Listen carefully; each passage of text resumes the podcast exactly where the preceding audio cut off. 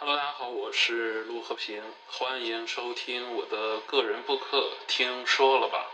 此时此刻，脑子正被耳机夹住的你，通过播客的名字，是不是很容易就猜到了我这个播客是干什么的？没错，它就是一个让可爱的你闲着没事儿、无聊的时候听我瞎叭叭的电台节目。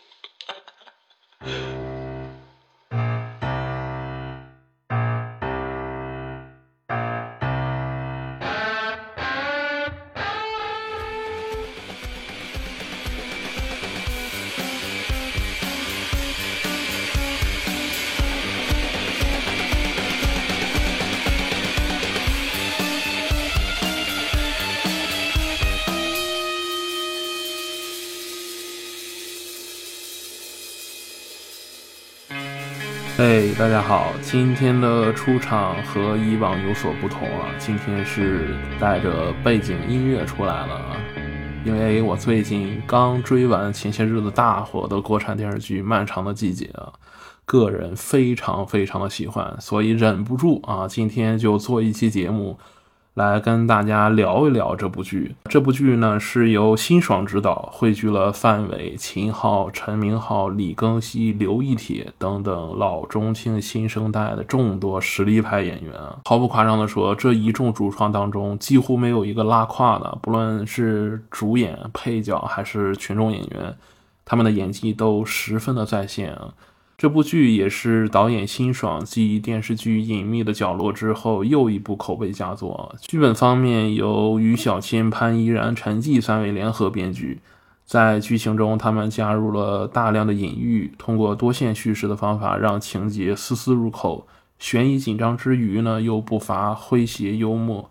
呃，另外值得一提的是剧中的配乐啊，服化道也是非常牛逼的存在。本期节目所有的配乐。都节选自《漫长的季节》。总之，我觉得这是一部现象级的视听盛宴，可以这么说。那更是近些年难得一见的国产佳作。前不久，釜山国际电影节公布了亚洲项目大赏和国际 OTT 大赏的提名名单，《漫长的季节》入围了五个奖项。包括最佳男主、最佳创意、最佳导演、女新人奖和最佳特效。最终呢，导演辛爽凭借《漫长的季节》这部剧获得了最佳导演奖。这也是继范伟拿下首尔电视剧大赏最佳男演员之后，《漫长的季节》再度获得海外肯定。另外，《漫长的季节》被流媒体平台奈飞购得版权。呃，它已在今年的十月五号向全世界播放了。以上足以说明这部剧有多么受欢迎。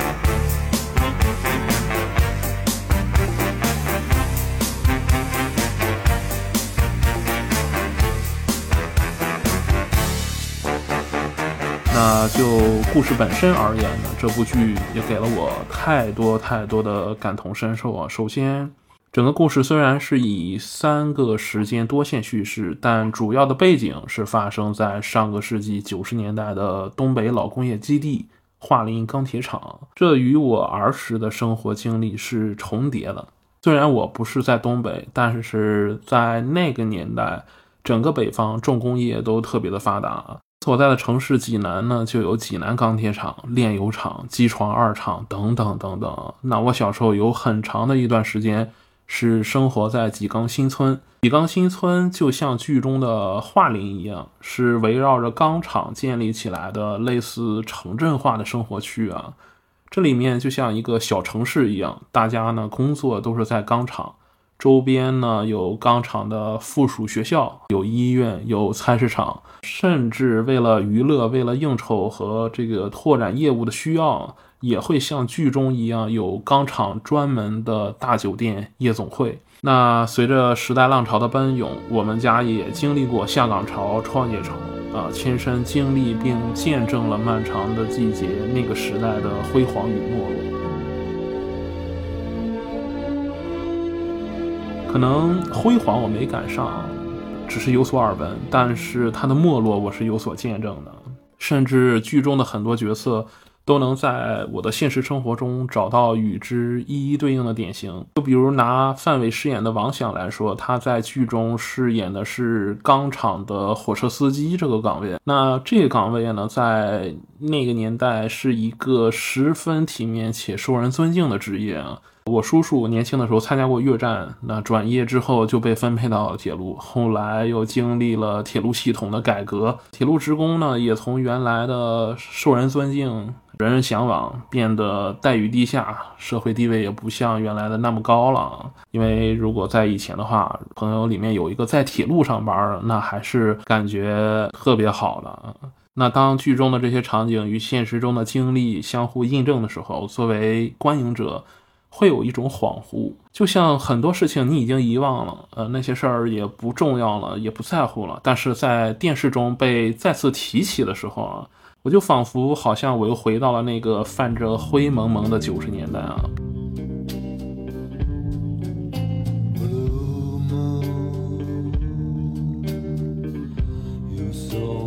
看到了钢厂周边那些煤渣铺成的大马路。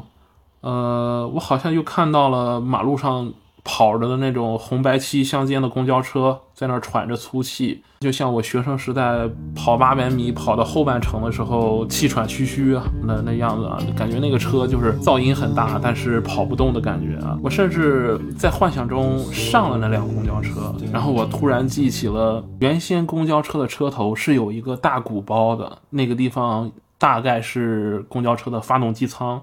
冬天的时候，那个地方特别暖和，当然夏天的时候很痛苦。但是冬天的时候，很多工人坐车的工人会把当天从食堂打的饭放在上面保温。那下车的时候，他们会把那种红砖头大小的铝合金饭盒往怀里一揣，嗯，到家的时候那些饭还是热的。很多公交车司机也会把装满茶水的水杯放在上面，这样茶水就能热一路。This lipless soul 当带着这些恍惚去看《漫长的季节》整个故事的剧情的时候，就仿佛上了年纪的长辈在茶余饭后跟你讲以前街坊邻居的那些故事一样。那故事中，范伟饰演的即将下岗的化钢火车司机王响，因为二十年前的一桩碎尸案改变了自己一生的命运。他的儿子王阳呢？也不幸被牵连其中，最终死于非命。那这二十年来，王想一直对儿子的死因耿耿于怀，他不相信当年的调查结果。怎么死的？王阳是自杀。十八年前我就跟你说了，他不是自杀。我儿子我了解。王想，养儿这事儿把你给整魔怔，你天天想这事儿，天天想这事儿，搁谁他都得魔怔了。谁家不死个人？你老伴是病死。死在医院，死在床上，那叫寿终正寝。我儿子二十岁不到，死在水里，我能不天天想？站在为人父母的角度，其实这很好理解。自己的儿子死的不明不白，公安局给出了一个调查结果，你好像很难接受啊。即便这件事儿已经过去了二十年，尤其是二十年后，因为一场车祸，这件案子好像又出现了一些转机，真相好像又慢慢的要浮出水面啊。一直想要探寻真相的王想，就叫上了车祸的当事人秦昊饰演的他的妹夫啊，叫巩彪，就重新踏上了寻找真相之旅啊。那警察都找不着我，咋找啊？儿子干啥呢？画的就这么大，自己找呗。开门，摇人。这过程中，为了寻找帮手，呃，他们两个人就找到了当年负责这桩案子的刑警队长。啊，就是陈明昊饰演的马德胜。马德胜呢，也因为当年的这桩案子留下过心结，所以说面对着找上门来的两个人，刚开始其实也不愿意掺和这个事儿，但是最终还是决定帮忙，因为他也想解开自己当年的一个心结。王阳的死和一个叫沈墨的女孩息息相关。沈墨是华冈医学院的学生。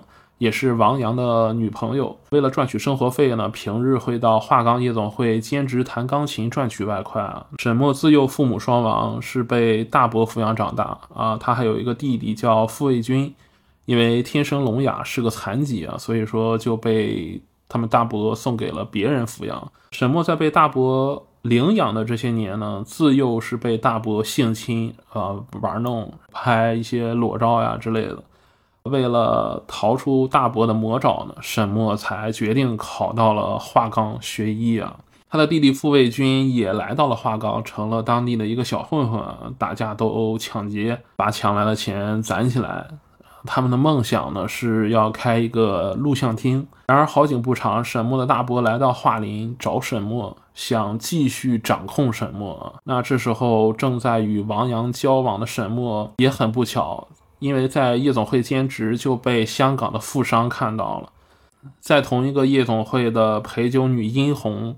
啊，为了钱和好胜心，就假装接近沈墨，成为她的闺蜜。那假借闺蜜之便呢，将沈墨灌醉、迷晕，送到了这个香港富商的床上。混蛋！你他妈混蛋！你他妈混蛋！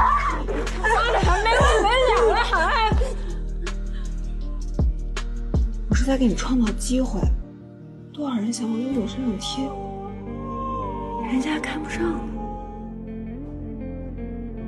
你也别觉得你有多清高，都是为了钱，不比我多啥。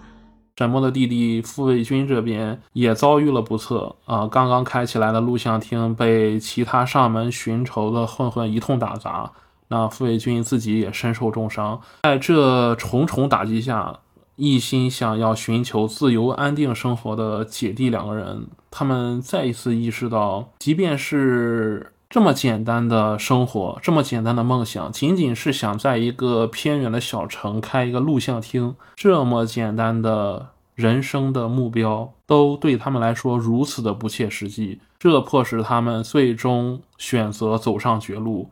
联合王阳将富商绑架，富商呢提出用八十万的支票息事宁人。实际上，这八十万的支票也只是香港富商用来拖延时间的一种方式。霍雨金和王阳去银行兑现支票的过程中呢，沈墨一怒之下将香港富商错手杀死。那王阳和傅卫军自然是取钱失败。那回来之后就发现了香港富商已经死了，他们就。仓促之间把尸体处理掉，准备逃亡。这时候殷红找上门了，那已经有一条人命在身的沈墨再也压抑不住内心对命运不公的怒火，他拿起铁锨将殷红拍死，然后分尸，并且沈墨斩下了自己的小拇指扔在那些尸块当中。因为沈墨的小拇指和别人的不一样，所以说在那个没有 DNA 的年代呢，最终。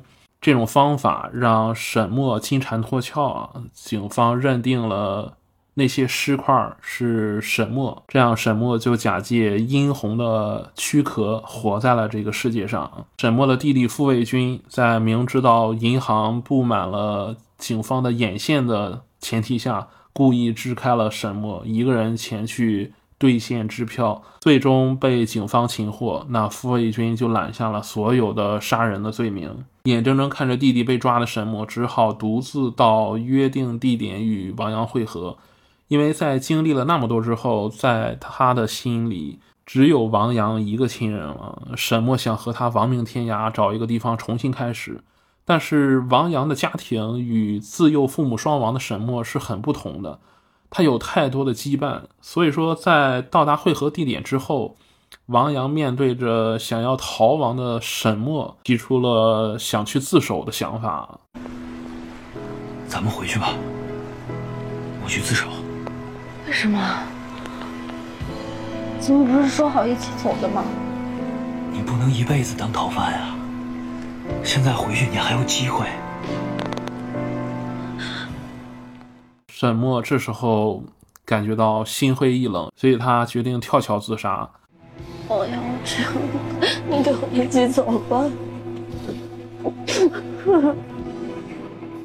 最终，王阳为了救沈墨溺水而亡。二十年来，沈墨以殷红的身份苟活于世，直到他的弟弟傅卫军死在狱中。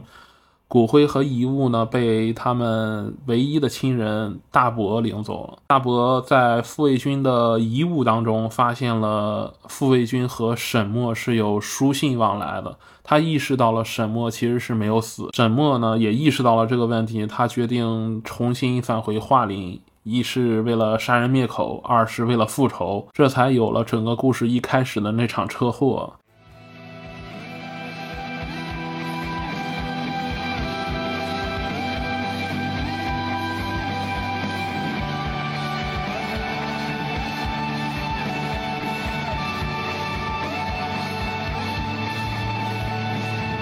漫长的季节，整部剧就像一个洋葱一样，剧情层层剥开，层层递进，最终的结尾终于揭开了那个真相。但是这个真相也只是洋葱的最后一层罢了。它在剧中是一个包裹在纷繁叙事之中的内核，是故事创作过程中的创作因子。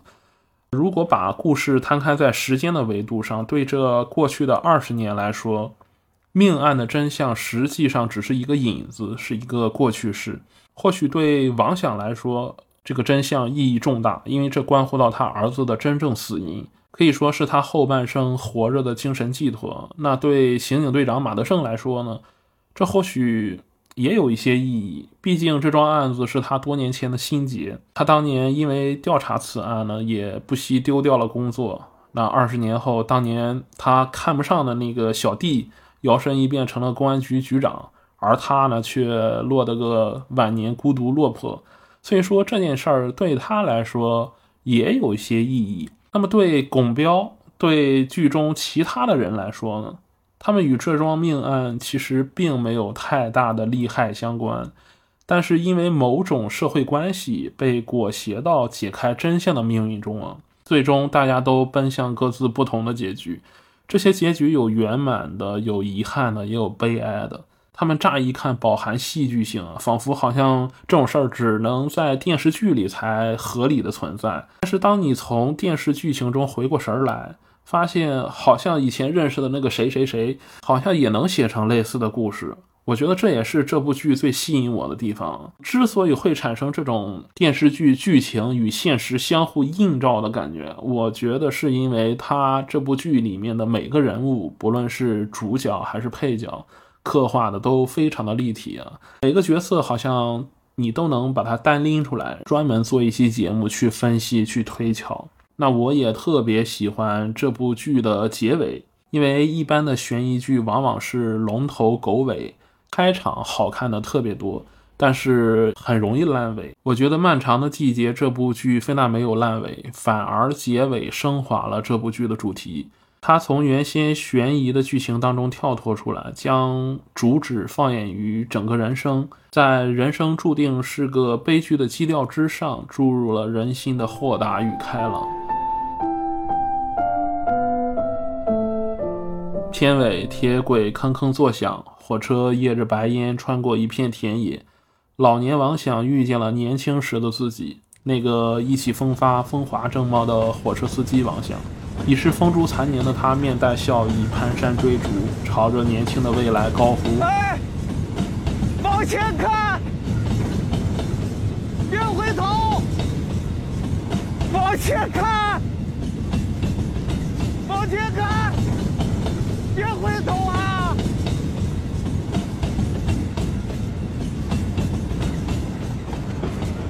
往前开，而年轻的自己似乎也懂了，他骄傲地拉响火车的汽笛，消失在无忧无虑的远方。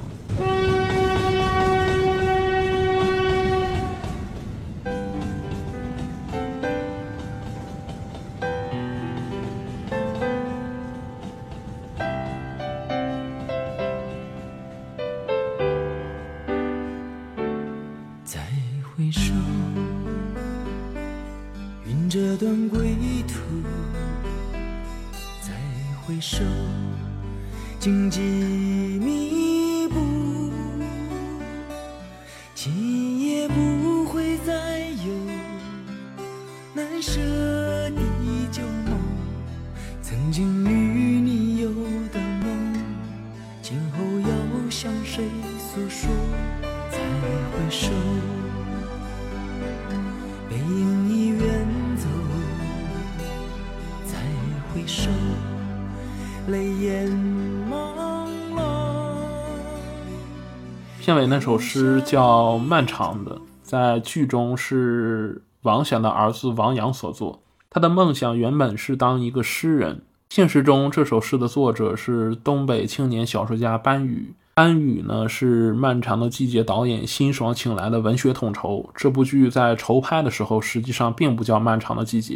电视剧拍完之后，导演辛爽对剧名不是很满意，最终班宇提议叫《漫长的季节》。呃，导演听后一拍大腿说：“这部剧叫这个名味儿就对了。”实际上，班宇有一篇同名小说，小说中有一首诗，就是这首《漫长的》，最终被导演用到了这部电视剧中。打个响指吧，他说。我们打个共鸣的响指，遥远的事物将被震碎，面前的人们此时尚不知情。吹个口哨吧，我说，你来吹个斜斜的口哨，像一块铁，然后是一枚针，磁极的弧线拂过绿玻璃。喝一杯水吧，也看一看河，在平静时平静，不平静时，我们就错过了一层台阶。一小颗眼泪滴在石头上，很长时间也不会干涸。整个季节将它结成了琥珀，块状的流淌，具体的光芒，在它身后是些遥远的事物。感谢收听这一期的《听说了吧》。季节再漫长，终究会过去，周而复始，生生不息。我们也只是一瞬，被裹挟在种种的剧情当中，奔向不确定的远方。感谢与你在这美好的瞬间互放的光亮，我们下次再见，拜了个拜。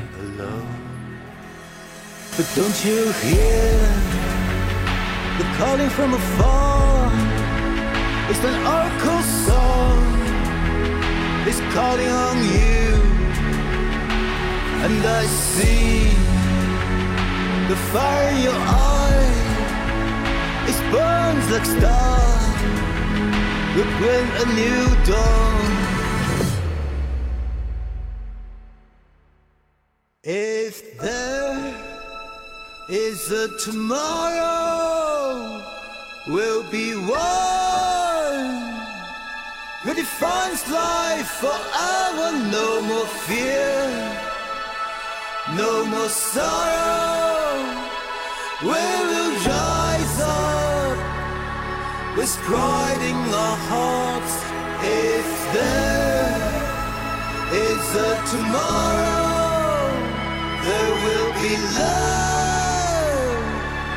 But us all together no more tears no more shadows